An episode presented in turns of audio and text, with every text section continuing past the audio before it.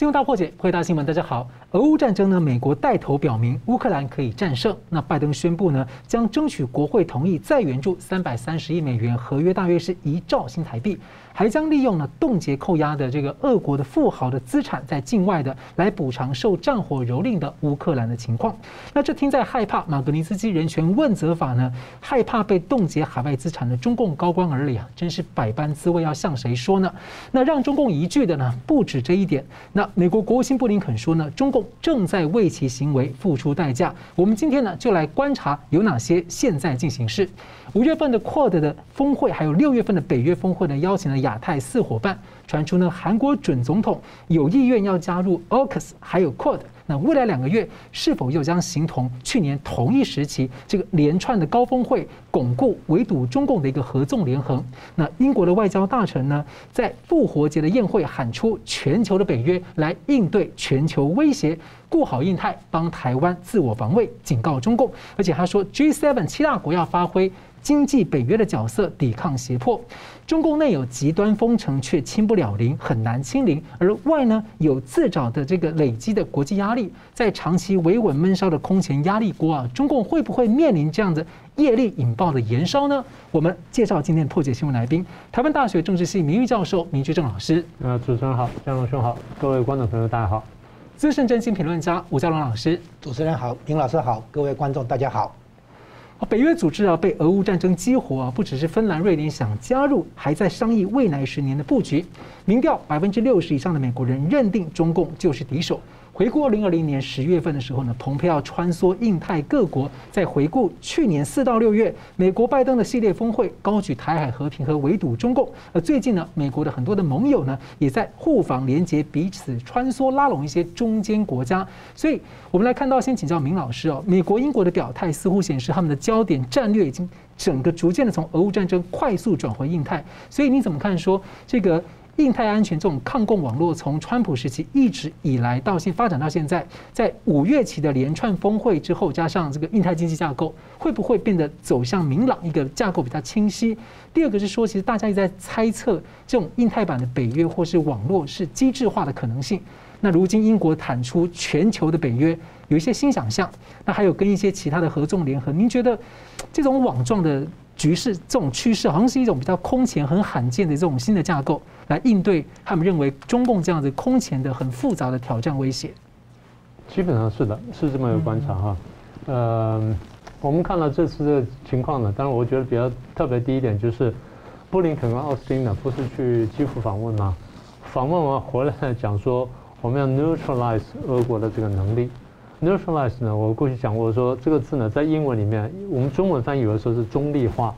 其实它有削弱。瓦解甚至消灭的意思，嗯，啊，这个字它这个它的含义是有一定的范围的，所以可以可以可以浅可以深，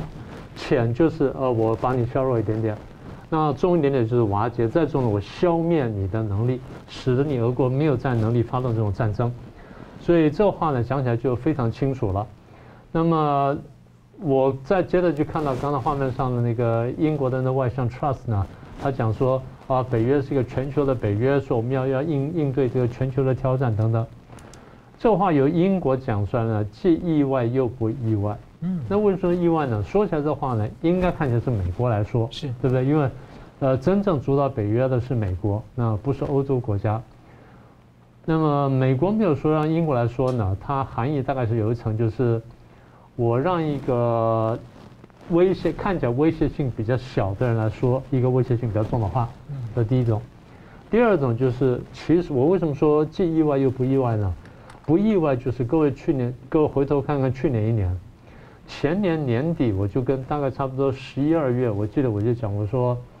呃，二零二一年的南海跟这个太平洋呢会是个很热闹的地方。是我当时讲过这句话，我说为什么呢？因为会有很多艘很多国家的很多艘航空母舰跟其他战舰会来到南海，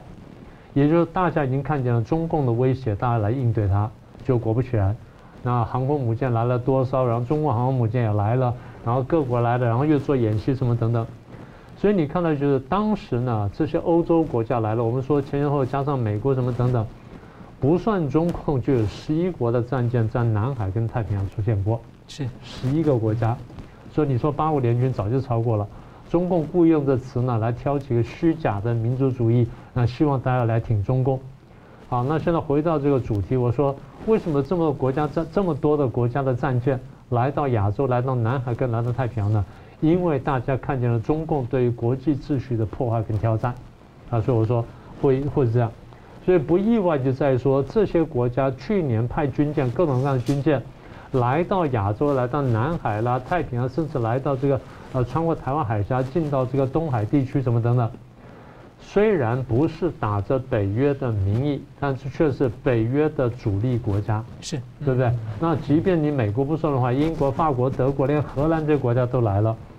所以英国讲出说北约是全球的北约，这话并不令人惊讶。这是第一点。第二点就是北约在过去几次开会已经明白讲说，我们捍卫的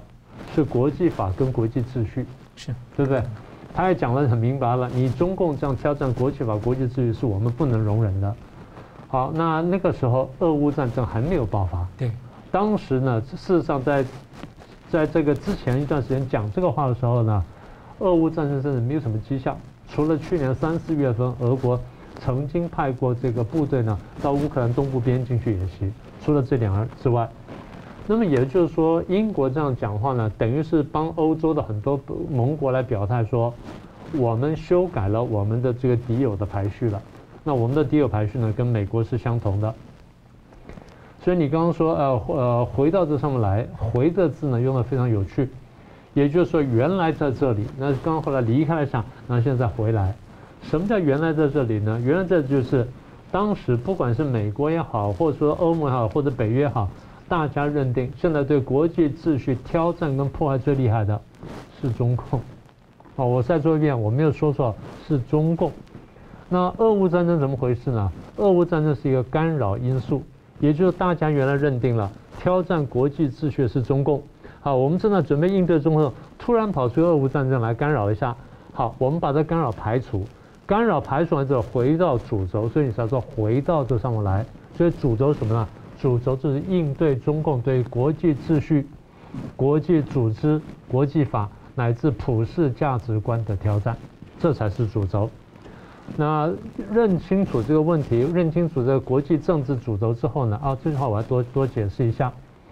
每一个时代的国际关系、国际政治基本上有个主轴。比如说，从一九四五年，尤其四九年以后到一九九一年，主轴是。自由世界怎么面对共产主义的挑战？对，那然后二零零一年之后的极短暂的主轴就是怎么应付恐怖主义的挑战，然后这个恐怖主义打完之后，大家面对就是如何应付一个崛起的中共政权的挑战。所以每一个时代呢，国际关系有个主轴，主轴，主轴。那现在呢，主轴中间会被干扰一下，嗯，那干扰完了之后呢，排除完之后又回到主轴来，所以现在又回到主轴了。所以，既然是回到主轴的话呢，那主轴做的事情就很重要。所以，北约在干什么呢？你刚刚不是说了吗？北约准备邀请日、韩、澳、纽六月份来参加他们的会议。然后在这之前，我们节目上讲过，澳、英、美的这个三国同盟邀请日本参加，然后日本呢在认真考虑。对啊。那么，所以你刚刚讲说编织这网状呢，慢慢就出现了。这个网呢，我们在什么时候讲过呢？我们在二零一八年。嗯，就讲过这件事情。二零一八年、一九年，不是当时看到说这个，呃，美国的副总统，然后加上那个国务卿，都先后出来做了几场演讲吗？当时我们一听完那个彭斯演讲，跟后来听完彭佩演讲，我们就立刻论断说，我说美国现在正正在准备打造一个全世界的反中共的大同盟。当时讲完这话之后，大家都不相信。那现在大家看到了。呃，川普的后期呢，蓬佩奥非常努力的推动这件事情，所以已经开了头。等到拜登上的时候，我们看见就是不断加强跟欧盟、跟北约这个盟国的关系，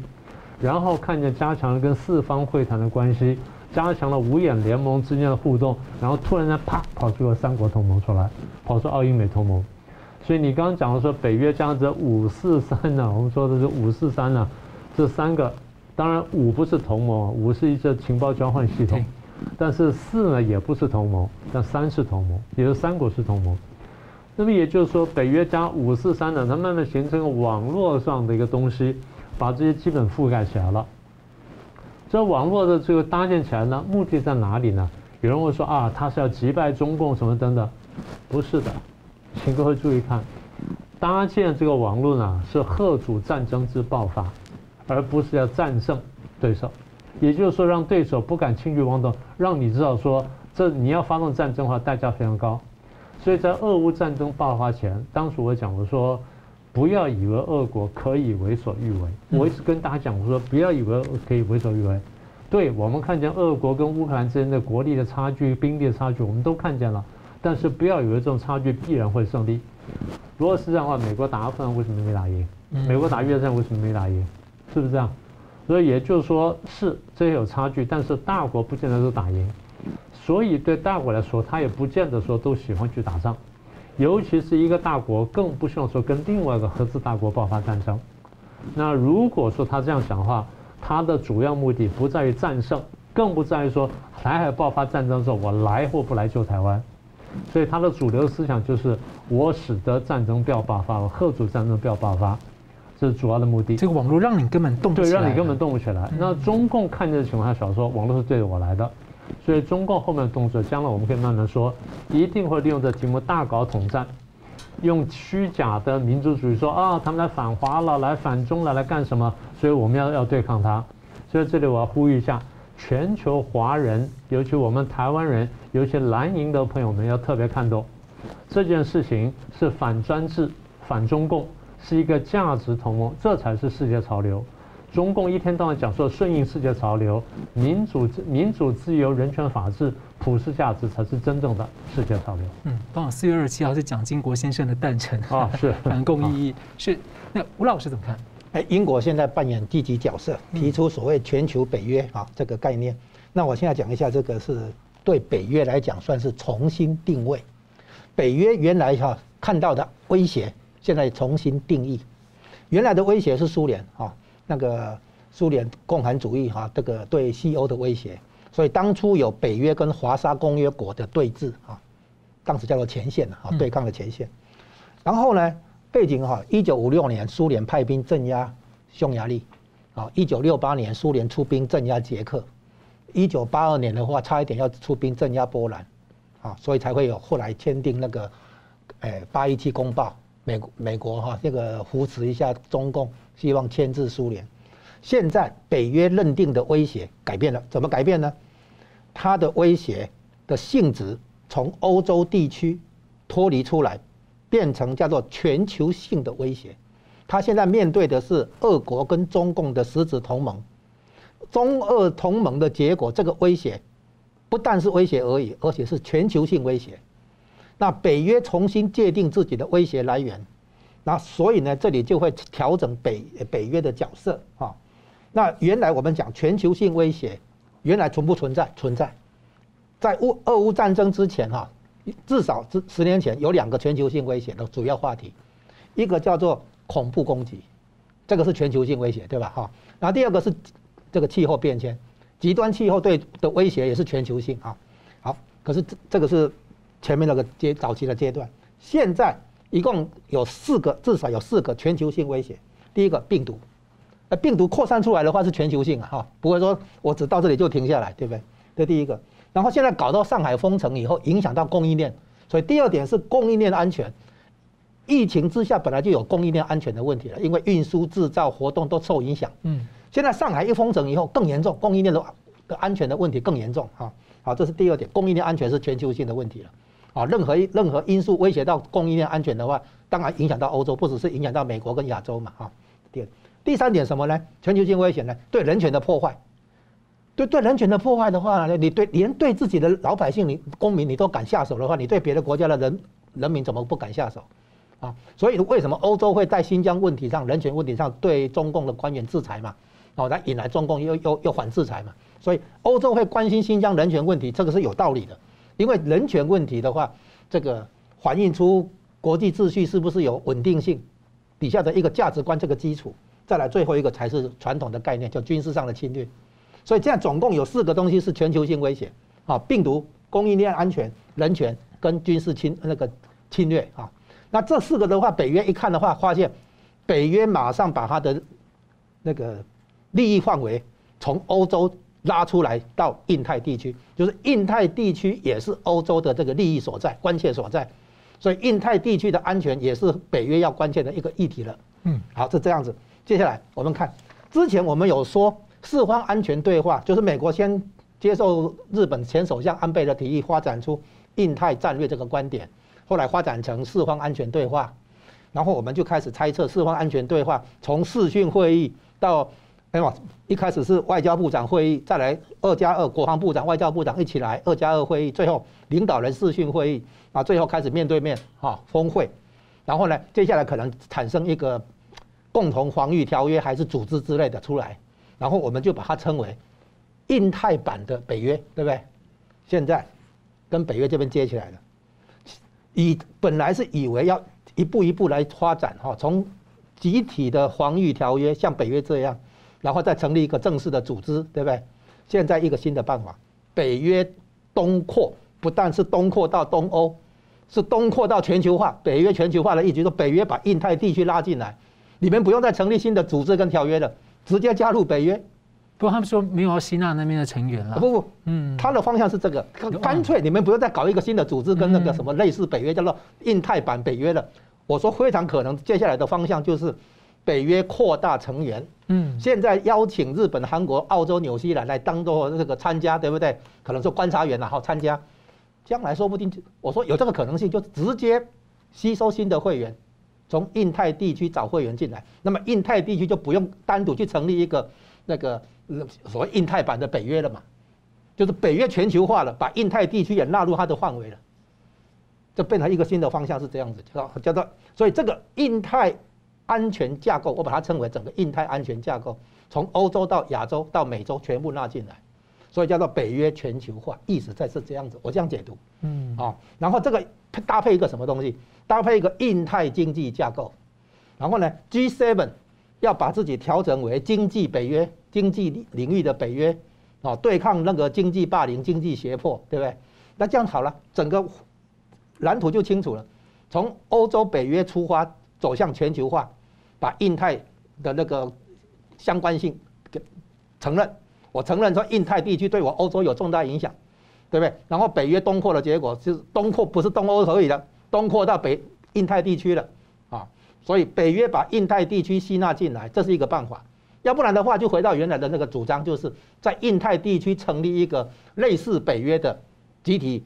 防御组织或条约，啊，本来是这样的。现在我说干脆快一点，我说英美在赶进度，他本来应该在亚洲这边，哈，就是印太地区这边慢慢的发展发展，然后成立一个类似北约的那个东西嘛，哈，在在印太地区嘛。现在变成说北约重新界定它的威胁来源，然后承认它面对的是全球性威胁，然后承认印太地区也关系到欧洲的利益，好，这下子把北约的角色整个扩大了，所以在全球北约是我是这样解读，这个含义在这里，啊，所以从安全架构到经济架构，然后最后英国外相再补一句，我们不但要让乌克兰有防卫能力，也要让台湾有防卫能力，啊，所以不但要在欧洲对抗俄国的侵侵略扩张，也要在亚洲。这个预防对抗中共的侵略或扩张，整个就串起来了。从乌克兰到台湾，整个串起来，中间角色就是北约重新定位。欢迎回到新闻大破解。即将进入五月份呢，美国本周在德国主持了四十国的防卫会谈，战术面呢加速武装乌克兰来抵抗俄军，美英欧盟都喊出要赢。那另一方面呢，大战略观转回印太防范中共。同时间，效果不彰的联合国有两大重要消息：一是大会通过安理会的改革案。五个常任理事国呢，实施安理会的常任理事国动用否决权需要有正当理由。第二呢是人权高级专员五月份预定要到新疆，那先遣团已经抵达了中国大陆。那所以要请教两位，我先请教吴老师哦，您怎么看说俄乌战争情况哦？除非看起来。普丁动用核武或者中共参战，否则这个战争的结果似乎悬念是越来越少。那在这背景下，我们看到欧洲最近三大势力啊，法国马克宏呢，他是二十年来第一个成功连任的法国总统；第二个呢是法国呃德国总理肖兹。调整了他的亚洲政策。第三呢，是中东欧多个国家是看破了中共带头在转弯，整个带欧洲在转向的一股很大的势力。这三股这个新旧欧洲的领导力的作用之下，您觉得欧中关系哦可能会怎么往哪个地方加速走呢？哎，现在看起来，俄乌战争演变影响冲击到欧洲怎么看安全问题、嗯，经济问题以及中国的中共的角色啊。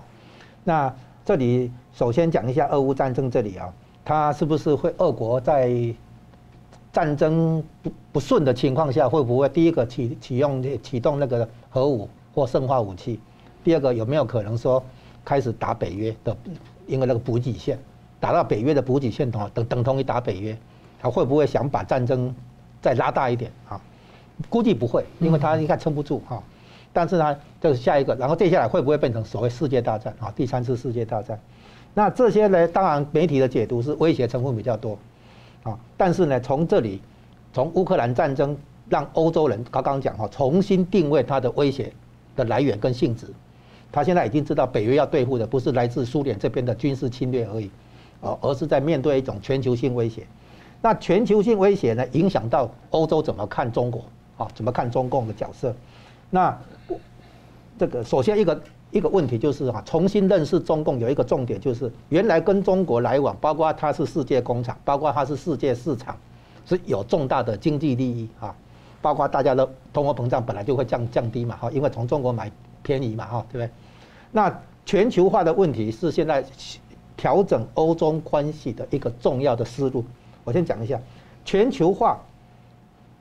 造成了一股新的力量，这一股新的力量回过头来破坏全球化。嗯，好，怎么回事呢？因为全球化助长了专制政权中国、俄国的经济。啊，全球化本来是要追求发展跟繁荣。啊，这是第一段三部曲的第一部曲，繁荣。第二部曲呢，这些专制国家忽然间得到。大量的自信，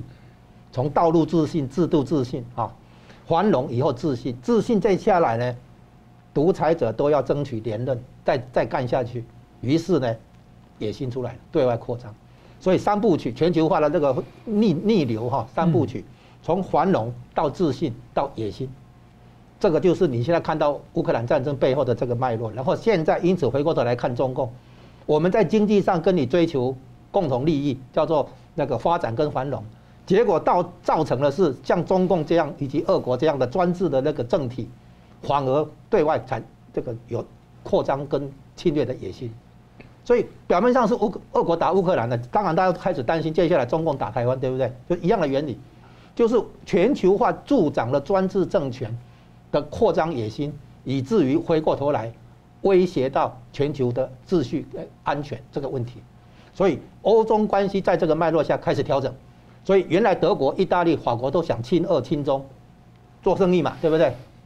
在和平与安全这个基础上，你做生意追求繁发展跟繁荣，OK。但是当这个繁荣回过头来威胁到和平安全的时候，整个就不 OK 了。现在问题就出在这里，全球化产生一股逆流，回来倒打全球化。所以呢，我们现在看到也是三部曲，就是首先你看到挑战，哦，就像刚才明老师提到的。当然，这个挑战变成威胁，嗯，再来威胁变成什么？变成破坏。你回过头来破坏全球化，破坏国际秩序。现在中共跟俄国合起来做的事情就是这个，破坏全球秩序，片面以武力要改变别人的主权跟领土的完整，这个破坏国际秩序。所以从经济面延伸到国际政治，所以现在欧洲欧德国已经看到这个问题，法国看到这个问题，所以原来有的的那个亲中的倾向要收回来，就是说。有时候说的简单一点，叫做中国市场的钱我不赚了，可以吧？原来德国的汽车要卖中国市场，因为中国市场还在成长。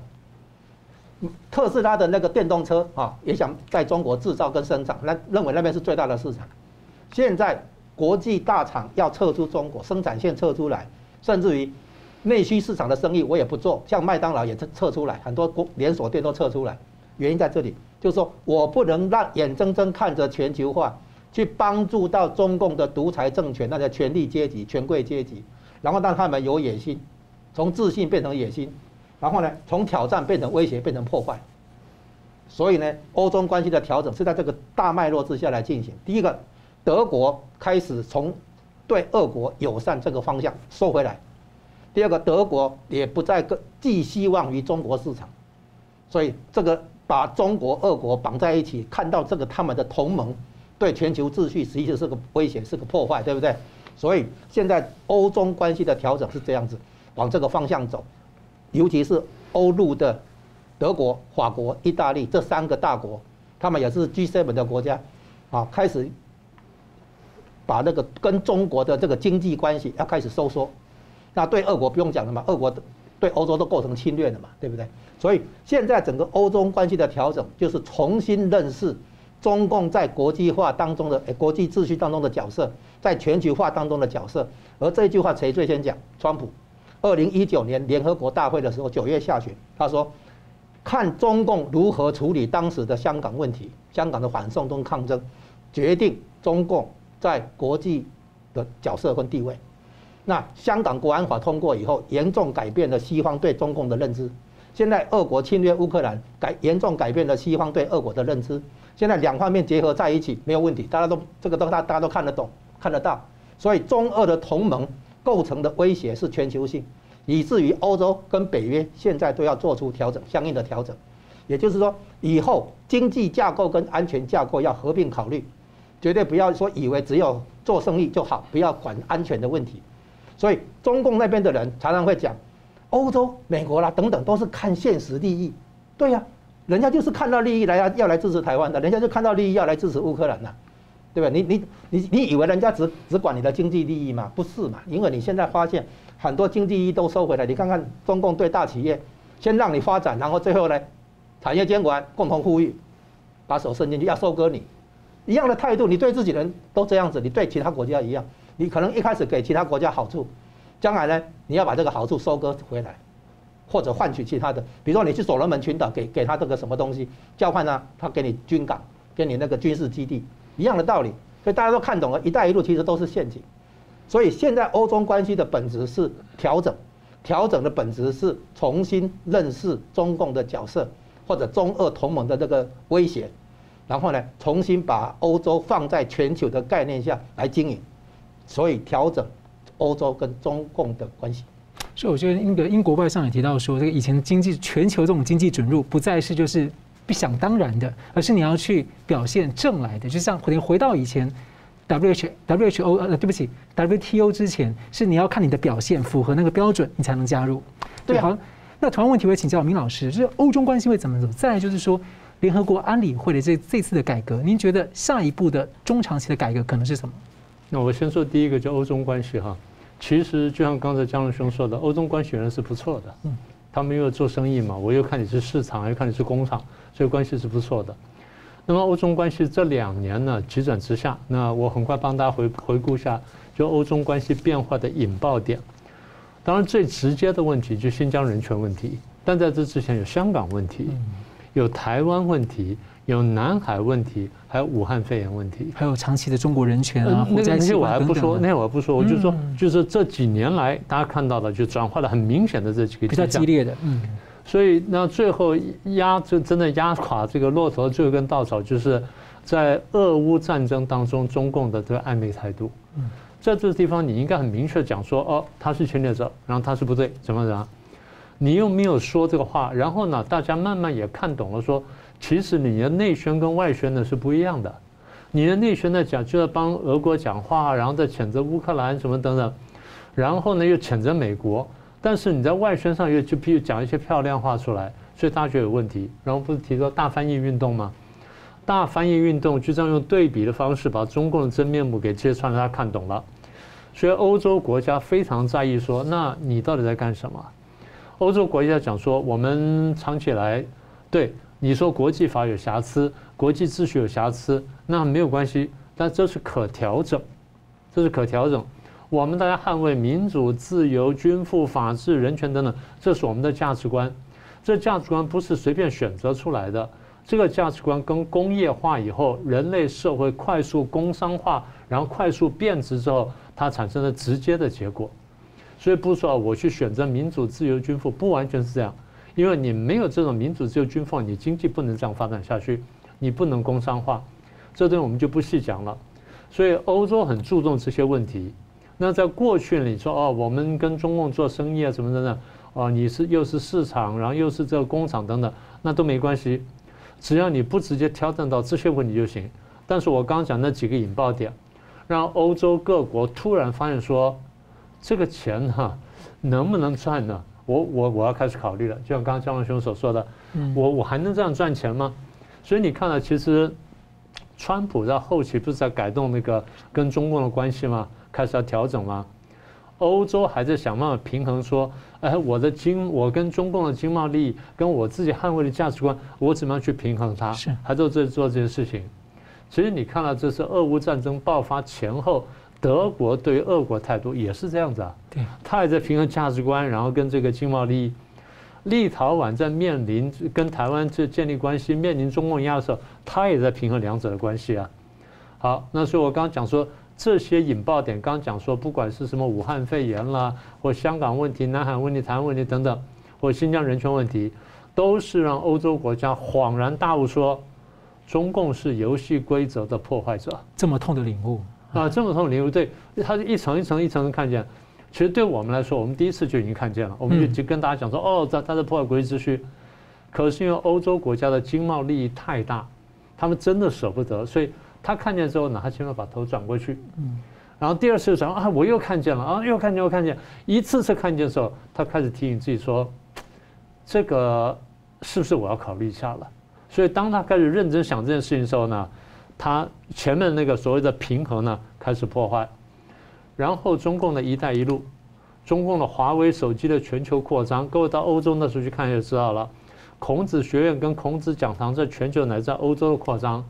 中共大外宣在欧洲的这种渗透，中共对国际组织的渗透跟操控跟改变游戏规则，跟各国在这个学术、文化、科技跟商业领域乃至军事领域抓到了中共间谍，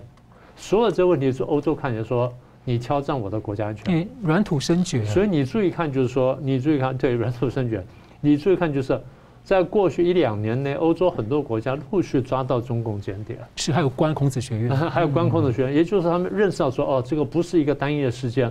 不是说随便哪边做错了或做不好，而是一个全盘计划，面对是一个无孔不入的全盘的一个计划。那现在我醒过来了，所以当他们认认识到这点的时候，哎，其实美国也看见了，是。所以那时候拜登刚刚上台的时候，我们说我们要看你拜登怎么修改你的这个排敌人排序嘛。最后，在这去年三月份的时候，不是发布一个这个国安暂行指南嘛？嗯，国安暂行指南上已经讲得很清楚了，中共是现在全世界唯一能够结合什么军事、经济、外交、文化等等等等，然后来挑战、破坏跟国际秩序的唯一的一个一个竞争者。我说用了这么多这么恶这么重的形容词，你居然说是一个竞争，而不是说这个对手或者说敌手。那好，你想把话讲轻点没关系，但他说中共是唯一能够干这事儿的人。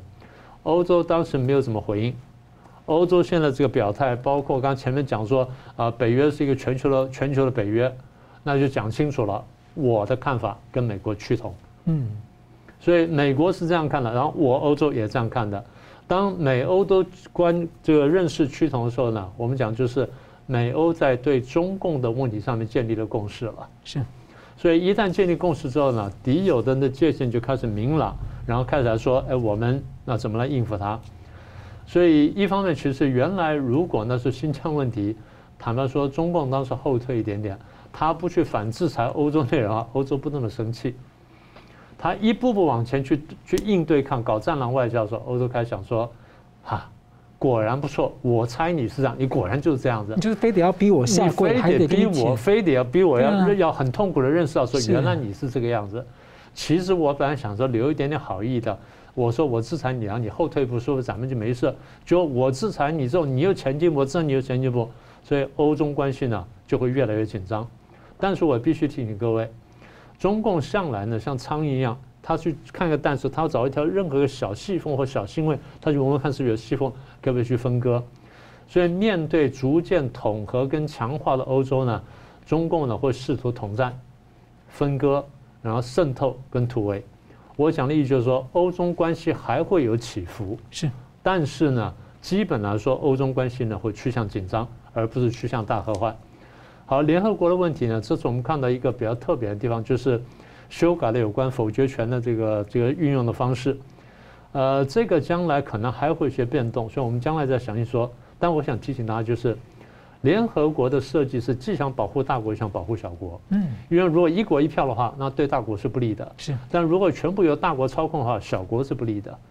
所以大会里面各国是一国一票，但是也必须创造一个安理会出来，让大国呢能够享有它应该有的这权力空间。呃，没有东西是完美的，这个东西其实是一个美国各州的权力的翻版，所以参众两院跟这个联合国设计几乎是一模一样的。但是我必须提醒各位，联合国不等于世界政府，世界政府它行使的是国内秩序的公权力，但联合国呢，它是一个国际组织，所以它必须靠强国来支持。也就是说，强国若不支持的话，联合国或者任何这种国际组织是无能为力做任何事情的。一战之后，美国没有参加国联，二战很快就爆发。是，所以这个是前车之鉴。所以现在讲联合国未来的改革可能性呢，可能言之过早。但是呢，有两点可以注意。第一点就是俄乌战争的结果，俄国削弱到什么地步，然后认错到什么地步。第二。俄乌战争之间，乃至俄乌战争结束之后，中共的动向如何？这两点会决定联合国将来改革改革的方向。是，好了，我们休息一下，等下回来看，就是五月份呢，这个亚洲印太的一个战略走向的一个很大的看点，就是韩国的新政府会怎么走呢？那他已经表态希望加入 AUKUS 或是 QUAD 在考虑了。那我们稍后呢，继续回来讨论。欢迎回到新闻大破解。中共呢，这个跟索马利呃，对不起，跟所罗门群岛呢签订这个安全的密约，引起关注，会不会驻军第二岛链？而澳洲的国防部长本周重申，要为战争做好准备，对抗专制之狐。印度呢，本周的瑞辛纳论坛呢，多国的政要还有军方的高层面对面的对话，其中的关注焦点呢，是像乌克兰之后的中国，还有印太政治经济格局的设定。韩国的国防大学校长郑海日将军二十六号在论坛透露。五月份要上任的尹锡悦新政府有在考虑加入澳英美 AUKUS 同盟以及美日印澳四方对话 QUAD，后者的 QUAD 呢，这个不是新消息，但是还是第一次听到要参与 AUKUS。那刚好呢，最近呢传出日本被可能被邀请加入 AUKUS 的消息，所以韩国表态就很有意思了。那他说呢，俄乌战争可能影响韩国试图在美中之间保持平衡位置的这样过去的政策。那么韩国的动向呢，看来就是五月份的重头戏。所以请问一下，明老师怎么看？呃，我们先说一下，韩国有一个很长远的外交传统，韩国在中国身边两千年了，被打过。但从来没有被这个真正这个并吞过，嗯，这是很不容易的事情。另外一个这个国家呢是越南，在中国身旁边被打过，但是没有被并吞过，所以这两个国家对于怎么应付旁边的大国呢是很有经验的啊，两千年的经验。所以韩国这外交传统，我们的外交术语叫做“四大论”，就是服侍大国，事务的是四大论。二战之后呢，当然也是四大，但问题是是谁呢？他比较亲美，尤其是南韩比较亲美。好，那么南韩这个亲美的政策维持了相当一段时间，到一九八零年代以后，中国大陆开始经济改革开放了，对南韩的外交产生很大冲击。南韩那个那前后跟我们断了交，然后很快跟中国建交什么等等，为什么呢？他看见庞大的经济利益了，一方面是势大，一方面看见庞大经济利益。所以韩国的国家安全呢，南韩的国家安全，你现在仔细想想看，基本上是三个问题。第一个问题就是我怎么应付北韩。北韩呢有三点，第一呢就是我跟北韩的战争，我们打过仗，那随时随地可能打，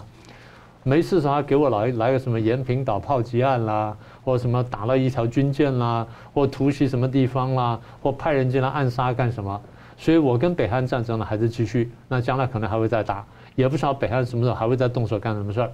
所以跟北韩之间，第一是战争问题，第二让他更苦恼就是北韩有核子武器。他没事就是试射一下，然后这个很讨厌，所以我常常讲，我说北韩的核子武器呢，打得准很可怕，打得不准也很可怕，然后你不知道打到哪里去。好，所以核子武器是很头疼的事情。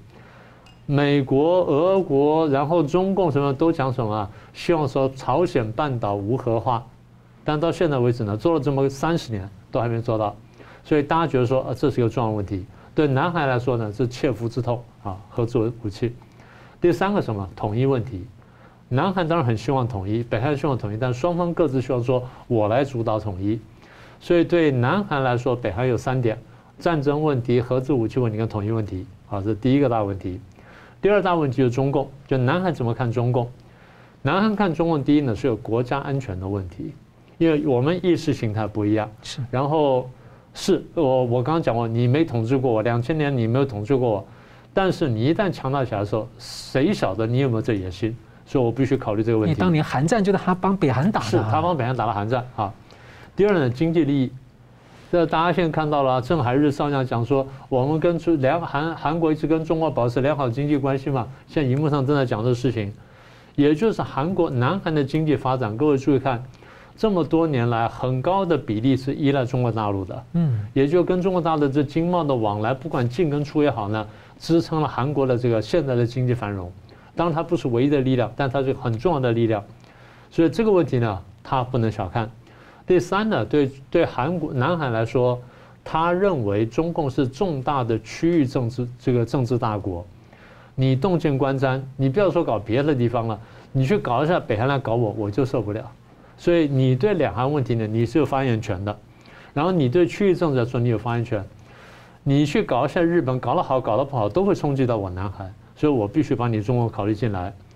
所以这第二大块就是中共的问题，第三大块呢是日本，就是南韩怎么看是跟日本关系？第一，我们有历史仇恨；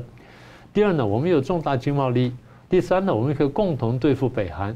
所以南韩现在的国安定位呢，大概就是说，美国跟中共交好的时候，哎，我们美国跟中共交好，然后去抗苏，我南韩呢跟中共亲近了，那没关系，因为这样等于跟美国是一道的。但是当美国跟中共交恶的时候，南韩呢原来准备骑墙，等到美国跟中国要对抗的时候，南韩被迫选边。请各位注意，在这个时候，南韩的处境跟台湾一模一样，嗯，一模一样。所以我一一开头讲，其实一两年前我就说，台湾必须选边，因为现在已经看见了美中对抗开始，他们要拉开来了，骑墙的机会是非常非常小的。所以南韩这这问题的这选项呢，跟我们非常像，我们大家可以互相参照。是吴老师怎么看？美国现在主导全球的这个安全架构里面哦，有一个破口，就是韩国，因为韩国是七强派啊，军事上靠美国保护，经济上导向中国，导向中国的市场，好，那美国当然要把这个破口给堵起来。结果呢，这一次大选亲美派上来，对不对哈？尹尹锡悦上来。然后呢，他现在这个要修正之前的韩国政府的那种所谓搞平衡，这个平衡原来是讲在美国跟中国中共之间搞平衡，哦，那搞七强派，那美国当然不会接受。那我现在讲一下哈，把韩国经济导向中共，其实有一些脉络跟背景，而是跟台湾有关。嗯，那是这样子，在马英九时期，本来美国是乐见马英九来接嘛哈，来，结果呢后来。马英九的亲中政策太明显，在美国眼中的话，马英九已经失控，太过倾斜，向中国大陆倾斜，所以马英九的理论本来是对的，就是说锁国是不好，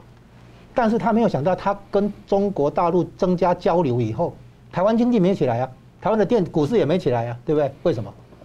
因为他没有得到美国的信任以后，美国出手抵消了他那个打开锁国的这个好处。怎么怎么做？美国扶韩国，美国让韩国跟美国之间有自由贸易协定，三星集团崛起，结果呢？三星集团崛起以后，不但台湾这边受到压抑，对不对哈？日本受伤，结果日本安倍跑去跟美国说：“你给我安倍经济学，日元贬值，从一美元比八十贬到一一美元比一百二，等于贬了五成，超过一百二有一阵子，对不对？结果呢？日元贬值以后，日本的企业火起来了。”回过头来挤压到三星，三星一看糟糕，没地方了，好跳向中国大陆，背景是这样来的。所以美国为了要这个当时对付台湾的过度亲中的政策，扶韩国，后来上到日本，日本贬日元贬值以后，又回来上到那个韩国的那大财团，最后他们跳向中国去，是这样来。那现在要从中国收缩，因为日上海封城以后，韩国企业都吃不消了嘛，日本撤了嘛，哈，韩国现在也只能撤了嘛，这根本根本不让你做生意嘛。你根本没办法做生意，啊，那这个背景，现在韩国如果开始回到亲美的路线，就是军事上靠向美日同盟，经济上也开始回到美国所主导的全球化，这样的韩国逐渐的回到冷战时期，成为反共最前线，就跟当时的中华民国一样，中华民国、大韩民国是反共的兄弟之邦，就是往冷战时期那个方向拉回来，啊，那。韩国提到的那个，刚刚提到的那个，明老师提到的那个两韩统一问题是这样哈，韩国的人口是台湾两倍，大概五千万人，再加上北韩的话，可能会有七八千万人。这个这样的韩国，目前南韩的那个经济总量在全世界排名第十一，跟俄罗斯差不多大，到排名第十一。那将来如果把北韩吸收进来的话，韩国的人口版图会超过英国，超过法国。然后如果再工业化的话，再成经济发展下去的话，有可能会变成 G7 之外的另外一个大型经济体。好，那北韩问题怎么办？你大家注意啊，北韩到目前为止，跟金正恩跟川普在二零一八年六月十二号新加坡的第一次川金会的时候，有达成一个所谓台面下交易。然后川普一直说，金正恩还没有踩我的红线。原来在台面下交易两点：第一个，北韩不要再试爆核子武器，啊，北韩到目前是没有再试爆；第二个，北韩不要再试射长城洲际弹道飞弹，就是长城发射能力。因为你把核弹头、小型核弹头放在长城飞弹的话，打到美国本土的，结果你看到北韩有没有试射飞弹？有，都是短程的，四五百公里。所以，川普看在眼里说：“你没有违背我跟我答应我的条件。”啊，是这样来。所以，如果将来两韩统一的话，啊，解从停战协议到和和平条约，朝鲜半岛追求永久和平，那朝鲜半岛跟台湾对日本这一只螃蟹来讲就是两只脚。朝鲜半岛跟台湾，所以美国一定是看守朝鲜半岛跟台湾的安全，好，因为后后面要那个确保日本的安全嘛，啊，那美日安保条约这是一定要执行的嘛。所以呢，韩国现在回到美日同盟这边，然后也回到反共的这个阵营这边，然后呢，就是证明搞平衡的骑墙派政策的终结。是，那我们最后再想请问那个明老师一个题目是：最近这个中国这个中国大陆有一个媒体叫多维哈，他以前背景是比较多变的，他最近突然间这个宣布关闭了，那引起了很多的政治上的解读，您怎么看？这是件蛮大的事情。我们一直跟大家讲，我们说这个中共的政治斗争呢。到了今年这个春夏秋之际呢，是二十大开会之前会非常激烈。那么这就是重要的事情。呃，前几天呢，我们看见多维发了一篇文章啊，讨论说，呃，这个中国大陆应该参考一下，譬如说某些小国家的接班人的设计问题。嗯，我说天哪，这个时候这么敏感，怎么会发这种文章呢？你不要命了吗？我我说这个东西，你摆明说你是挑战。因为现在大家都看见说啊，习近平准备说，呃，二十大开下去，然后能够能够三连任什么等等，他的接班的问题，他他已经设想好了，或者说我根本就不适合接班人，我会选一些新的人上来，然后组成我的新的团队，就这样，没有所谓接班问题。所谓接班问题呢，不是接别人班，是接我的班。你谈接班问题就是挑战我。所以当时多维这篇文章出来，我说你不要命了吗？好，那现在来了，前几天啪。突如其来的把多维关掉了，多维呢？大家常常讲说啊，是中共的大外宣媒体。其实我们常常讲，我说多维比较像是江派的大外宣媒体，嗯，比较更是这样子。你如果看多维这个这个轨迹啊，很多时候跟中共的这立场基本是平行的，但偶尔他真会出轨一下，出轨一下，出轨的地方呢，倒不是挑战别人，出轨的地方常常是跟中共中央保持不一致，啊。几乎是挑战中央，但是又不厉害，又退回来，不厉害又退回来。这次触弄到，都弄到逆鳞了。为什么逆鳞呢？习近平最在意的就是三连任。现在你在这个国节骨眼上，你要挑接班问题。现在几月？现在四月底。那个二十大呢？十一月开，还有七个月时间。这问题一旦挑起来，吵吵吵吵到最后呢，我这个接班就要出问题了。他认为你是一个信号，你就是一个讯号，你就是一个就是挑战我的一个号角。就是一个进军号，因为我们刚刚不是讲了吗？我现在什么内政、外交、经济各方面都出问题，我现在希望说努力稳住局势，让让马车一直跑跑下去，开二十大，就你现在跑来搞这事儿，所以对中国对习派来说，这是绝对不能接受的。那么这个呢，就是我一直在讲，我说这反映了党内高层政治斗争的一个重要讯号，特别呢，它是一个代表江派的这么一个单位。所以这件事情呢，不会这样过去，它会还会反映反映在别的问题上面。将来呢，我们再详细观察。是，好，节目最后请两位各用一分钟总结性的讨论。先请明老师。好，那北约的全球化呢，我们可以看到，呃，就像刚江龙兄所说的，将来呢会越来越深入亚洲，然后中共会越来越生气。所以这么一来呢，就会两个结果：第一就是台湾的国际安全的空间呢，因为北约进来呢会加大。但是台湾的安全空间，因为北约进来之后加大的结果呢，中共会生气，中共会拿台湾发脾气，所以中共也要来压缩台湾的空间，所以台湾的空间呢反而会起起伏伏，起起伏伏，一下变大，一下变小，一大变大，一下变小，所以大家得注意这问题，这第一个。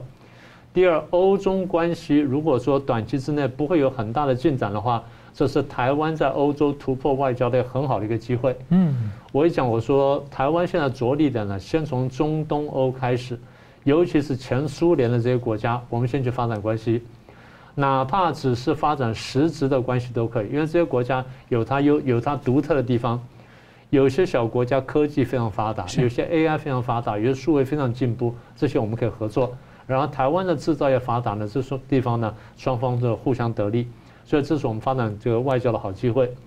第三呢，刚刚讲了说，南韩如果说真的有兴趣参加 QUAD 啊，或者 AUKUS 说什么，或者参加北约的话，对中共来说呢是重大的挑战，所以中共会回头呢要想办法去拉尹锡悦，所以尹锡悦这时候会面临两种力量，一方面就是拉他进这些地方的力量，二方面是中共来对他的压呃。压力也好，或者引诱力也好，他得想办法平衡。这还是回到我们刚刚讲的，现在南韩的选边的情况跟台湾选边的情况几乎一模一样，他们得看清楚要怎么选。是吴老师，诶，从这一次美国主导啊，英国配合北约、欧洲来应对乌克兰被侵略的这个事事情，这一套做法啊，认定中俄实质同盟是一个威胁，而且是全球性威胁。啊，然后北约必须面对所谓全球性威胁，然后重新定位北约所关切的利益范围，把印太地区引进来，结果将来北约也会直接来关心南海、台海、东海，啊这样的问题。也就是说，这个，嗯俄国对乌克兰的侵略被延伸到中共可能对台湾也侵略，这样的一个问题对台湾来讲很重要，所以关心乌克兰战争其实也是在关心台湾自己的安全。然后呢，北约的这个重新定位意味着，没有和平与安全的话，追求经济利益是不可能的，啊，所以回过来讲，重新界定中共在全球化的过程中的角色，会是将来一股趋势，就是不要只是担心把，诶，单纯的把中国视为世界工厂，啊，要去跟他做生意，发展他的那个，跟他发展经济利益，这是不行的。如果中共不遵守规则，如果中共要破坏国际秩序，那这样子的话，跟他发展经济力没有意义啊，就是呼应到彭佩奥讲了一句话：依赖专制的话，不配称作民主。好，是这样子。是，好，非常感谢两位来宾的分析，还有感谢观众朋友的参与。新闻大破解，我们每周三五再见。如果您喜欢我们的节目呢，请留言、按赞、订阅、分享，并开启小铃铛。那么，感谢各位呢长期对我们的支持。新闻大破解团队呢将持续为您制作更优质的节目。